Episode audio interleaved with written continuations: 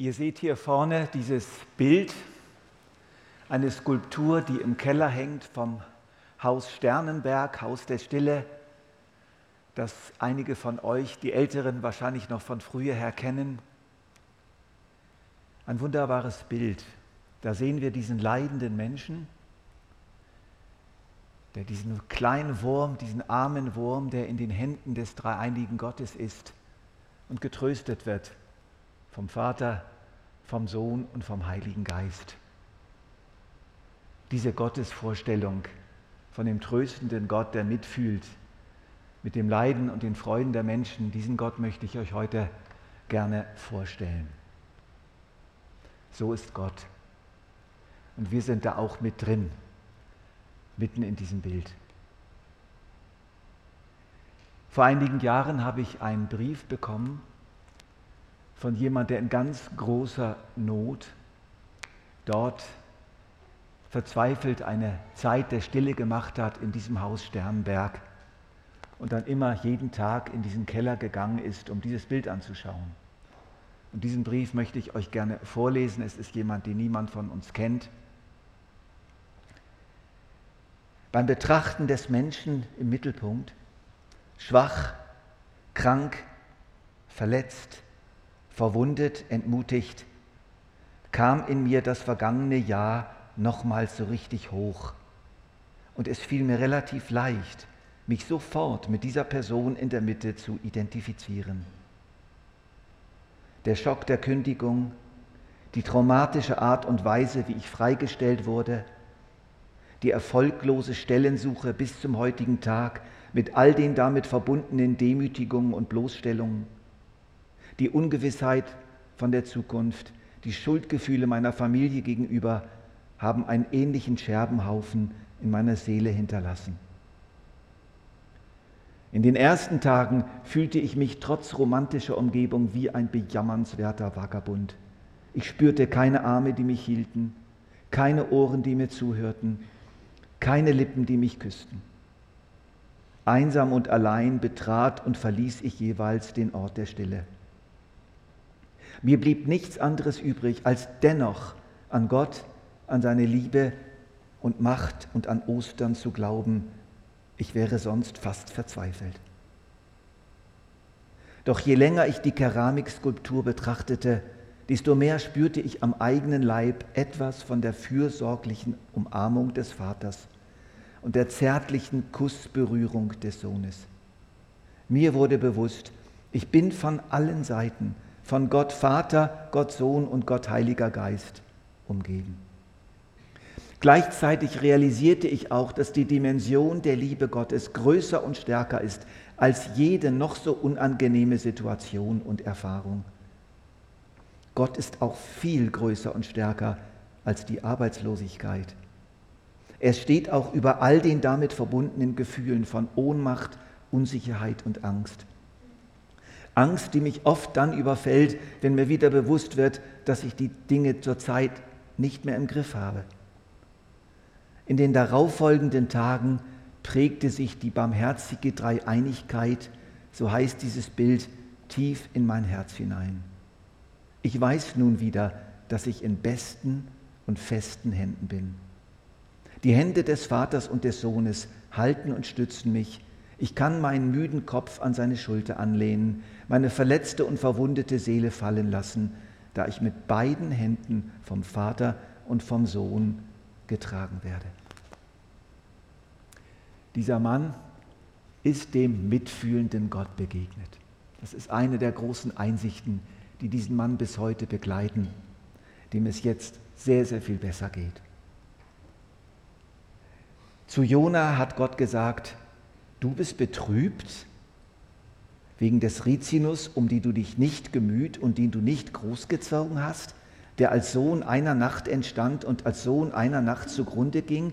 Und ich, ich sollte nicht betrübt sein wegen der großen Stadt Ninive, in der mehr als 120.000 Menschen sind, die nicht unterscheiden können zwischen ihrer rechten und ihrer linken und eine Menge Vieh. Das ist ein weiteres Fenster das uns das Erbarmen Gottes zeigt, sein Mitgefühl, sein Mitleid. Dieser Gott da oben, der uns oft so weit entfernt scheint, der kannte und kennt jeden Menschen dort in Ninive, alle 120.000. Und er sieht ihre Verlorenheit und er sieht, wohin sie unterwegs sind. Und sein Herz wallt auf und er regt sich zurecht auf über diesen Jona, der da am Schatten seiner Rizinusstaude sitzt und sich ärgert, dass sie schon wieder vertrocknet ist. Und es gibt so viele Menschen in Not. Denken wir an Psalm 139. Da heißt es, Jahwe, du hast mich erforscht und erkannt. Jahwe, du hast mich erforscht und erkannt. Das Wort ist noch nicht auf meiner Zunge, Herr, du siehst es schon genau. Das Gefühl ist noch gar nicht entstanden und Gott kennt es schon. Jede unserer Gefühle, alles, jede Freude, jeder Schmerz, jedes Empfinden, alles wird von ihm erkannt. Und erkannt heißt nicht nur wie in einem Überwachungsstaat auf dem Bildschirm, sondern erkannt bedeutet, dass Gott mitfühlt, sich mitfreut und sich mitleidet. Habt ihr gewusst, dass Gott eine Gebärmutter hat? Im Wort barmherzig, das ist ein ganz wichtiges Wort, das kann man auch mit mitleidig übersetzen, da steckt das hebräische Wort Gebärmutter drin. Barmherzig kommt von Gebärmuttergefühl. Gott hat eine Gebärmutter, wie eine Mutter. Und in dieser Gebärmutter sind wir drin. Man sagt ja auch, ich trage dich auf dem Herzen. Gott trägt uns unter dem Herzen. Und was da unten vor sich geht, in Gottes eigenem Bauch, da spürt er ganz genau, was da los ist. Ganz genau. Gott ist mit einer Nabelschnur mit uns verbunden. Ganz eng, ganz nah. Denken wir auch an die große Vision in Offenbarung 4, wo uns in bildhafter Form auch diese Verbundenheit Gottes mit der gesamten Schöpfung mitgeteilt wird, in ganz ergreifenden Bildern. Da sind die vier lebendigen Wesen um den Thron herum. Ganz merkwürdig. Der eine sieht aus wie ein Stier, der andere sieht aus wie ein Adler, dann einer, der aussieht wie ein Löwe und dann auch noch einer, der aussieht wie ein Mensch und die sind da um seinen Thron herum. Was heißt das? Ganz einfach. Dass Gottes Schöpfung, die Tierwelt, die Haustiere, die Vögel und der Mensch, die Menschenwelt und die gesamte Tierwelt, alle Lebewesen sind ganz oben um den Thron Gottes bei ihm vertreten. Und er sieht sie und sie gehören zu ihm und sie sind um ihn herum. Und diese vier lebendigen Wesen sind voller Augen. Ihre Flügel sind voller Augen, und zwar auf beiden Seiten der Flügel voller Augen. Was heißt das? Es ist ein Bild für vollkommene Einsicht, für vollkommenen Durchblick. Und dann haben sie auch noch alle sechs Flügel. Was heißt das denn? Ganz einfach, es ist die Allgegenwart Gottes. Diese Wesen sind unglaublich beweglich. Auf der ganzen Welt fliegen sie herum. Und dieses Bild transportiert eine ganz wichtige Einsicht, dass der Gott da oben im Himmel verbunden ist mit der gesamten Schöpfung. Auf eine engste Weise. Er sieht alles, er spürt alles, er kriegt alles mit. Die Sendung Jesu. Warum ist denn Jesus gekommen? Was soll das Ganze mit diesem Jesus? Dieser Jesus ist das fleischgewordene Mitgefühl Gottes. Dieser Jesus bedeutet, ich will ganz nah bei euch sein. Ich will mit euch fühlen, noch enger, als ich es sowieso schon tue. Und so heißt es über Jesus, ein Mann der Schmerzen, mit Leiden vertraut. Ein Mann der Schmerzen, mit Leiden vertraut, jedoch unsere Leiden hat er getragen und unsere Schmerzen hat er auf sich genommen. Das Mitgefühl Gottes. Und so lesen wir von Jesus elfmal in den Evangelien, dass er ein ganz tiefes Mitgefühl hatte. Als er die Volksmengen sah, wurde er innerlich bewegt über sie, weil sie erschöpft und verschmachtet waren wie Schafe, die keinen Hirten haben. Elfmal finden wir dieses Wort, innerlich bewegt. Und als er ausstieg, sah er eine große Volksmenge und er wurde innerlich bewegt über sie und heilte ihre Kranken. Und als er diese Witwe traf, wie sie da aus dem Dorf herauskam und ihr einziger Sohn war gestorben, da ergriff ihn tiefes Mitgefühl. Er spürte es tief in seinem Bauch. Die gute Nachricht übersetzt ganz gut, da ergriff ihn das Mitleid. Hoffnung für alle eher schwach, er hatte Mitleid mit ihnen. Es ist mehr als das. Die NGÜ gefällt mir gut, da ergriff ihn tiefes Mitgefühl. Das trifft es ganz gut, dass Jesus immer wieder gepackt wurde hier drin vom Mitgefühl. So ist Jesus, so ist Gott. Und Paul Gerhard in seinem berühmten Weihnachtslied bringt das sehr, sehr schön auf den Punkt. Nichts, nichts hat dich getrieben zu mir vom Himmelszelt, als dein getreues Lieben, womit du alle Welt in ihren tausend Plagen und großen Jammerlast, die kein Mensch kann aussagen, so fest umfangen hast. Das ist einer meiner Lieblingsstrophen, die so gut dieses Mitgefühl Gottes ausdrücken, der die ganze Welt mit ihren tausend Plagen und großen Jammerlast so fest umfangen hat. Eine andere Stelle ist auch sehr interessant im Blick auf Jesus wie der Saul, nachdem er etliche Christen gefangen gesetzt hat, viele aus ihren Häusern vertrieben hat, viele Familien auseinandergerissen hat, großen Schaden angerichtet hat in der noch jungen Gemeinde Jesu, auf dem Weg nach Damaskus Jesus begegnet. Und das Erste, was Paulus hört, ist, Saul, Saul, was verfolgst du mich? Nicht, was verfolgst du die Gemeinde? Was verfolgst du mich? Hier spüren wir wieder diese enorme Identifikation. Ja, diese vollständige Identifikation von Jesus mit den Schmerzen, mit der Verfolgung seiner Gemeinde. Und es ist auch ganz logisch, weil ja die Gemeinde sein Leib ist. Ihr spürt das, wenn eure Nase Schnupfen hat. Und wenn euer Fuß sich verstaucht hat, dann sagt ihr doch nicht, was geht mich mein Fuß an? Ihr spürt diesen Fuß. Warum? Weil dieser Fuß ein Glied eures Leibes ist. Und alles, was irgendwo in eurem Körper vor sich geht, egal wo, ihr spürt es, weil es euer Körper ist. Und genau so läuft das mit dem Mitleid Gottes und mit dem Mitleid Jesu. Er spürt alles was wir fühlen. Aber natürlich nicht nur das Leid, auch die Freude. Deswegen müsste dieses Bild eigentlich noch ergänzt werden durch ein zweites Bild daneben, eine Tanzszene. Menschen jubeln und tanzen. Und die Dreieinigkeit Gottes ist genauso mit dabei wie auch hier in diesem Leid. Gott ist ein Gott der Schmerzen und ein Gott der Freude. Dieses Mitgefühl Gottes wird uns in noch zahlreichen anderen Beispielen in der Bibel mitgeteilt. Es ist eine der ganz großen Linien der roten Fäden in der Heiligen Schrift, dass Gott mitfühlt mit der Schöpfung.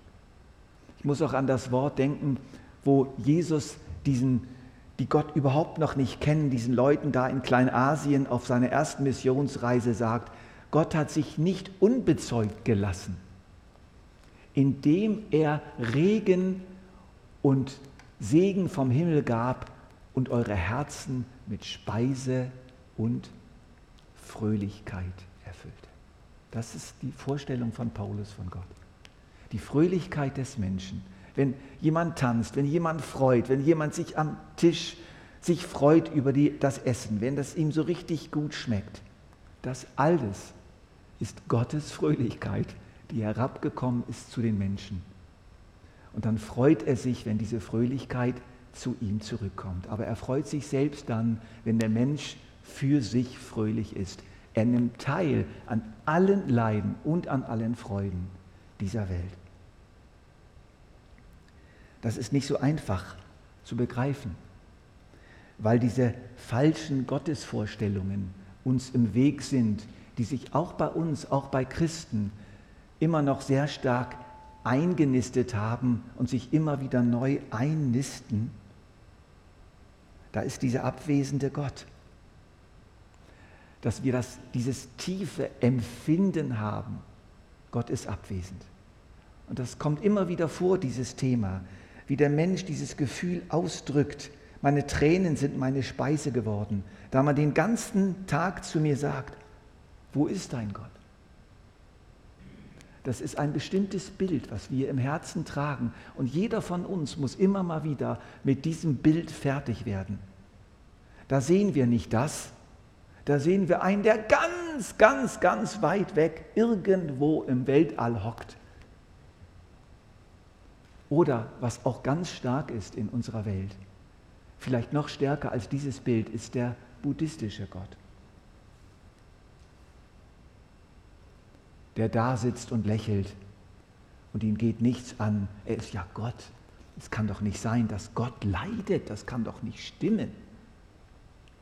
Doch, es stimmt. Es ist wirklich so, dass Gott leidet.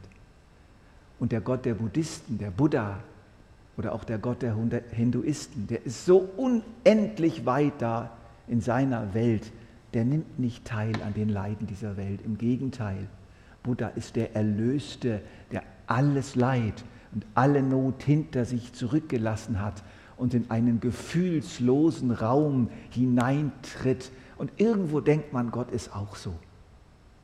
Aber er ist nicht so. Der Gott der Philosophen, das ist der Gott, der nichts zu tun hat mit der Welt. Dann haben wir noch den Gott, der auf sein Recht pocht. Egal wie du dich fühlst, egal wie es dazu gekommen ist, ich will mein Recht du musst Buße tun, du musst leiden, ich will mein Recht. Ich möchte, dass ihr die andere Gottesvorstellung mitnehmt und ich möchte sie mal auf eine ganz neue Art beschreiben. Gott hat Augen, er sieht. Und Gott hat ein lachendes Auge und Gott hat ein weinendes Auge. Beides gehört zu ihm. Wenn Paulus sagt, Freut euch mit denen, die sich freuen. Weint mit den Weinenden. Dann nimmt er damit ein Gottesbild auf. Der Gott, der mit uns lacht und der Gott, der mit uns weint. Der Gott, der ein lachendes Auge hat, dem es Freude macht, wenn wir uns freuen. Aber der Auge, der, der Gott, dessen anderes Auge voll ist von Tränen. So ist Gott. Wir haben tatsächlich diesen Schöpfer des Himmels und der Erde, der tatsächlich leidet. Mit uns, der sich aber auch unwahrscheinlich freuen kann mit uns.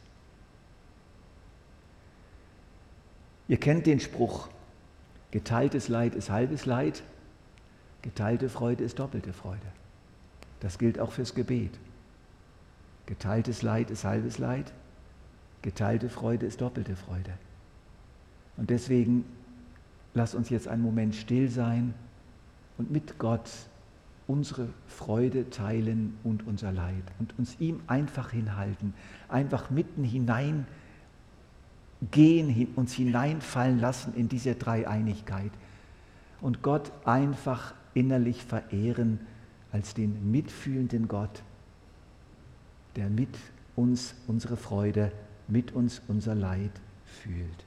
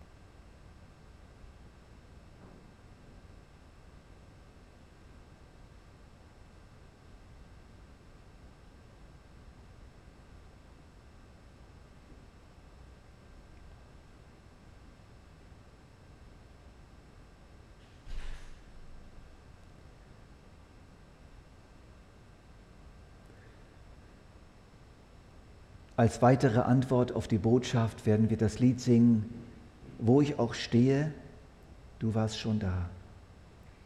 Wenn ich auch fliehe, du bist mir nah. Was ich auch denke, du weißt es schon. Was ich auch fühle, du wirst verstehen. Und ich danke dir, dass du mich kennst und trotzdem liebst. Und dass du mich beim Namen nennst und mir vergibst. Herr, du richtest mich wieder auf und du hebst mich zu dir hinauf. Ja, ich danke dir, dass du mich kennst und trotzdem liebst. Du kennst mein Herz, die Sehnsucht in mir. Als wahrer Mensch und Gott warst du hier, in allem uns gleich und doch ohne Schuld. Du bist barmherzig, voller Geduld.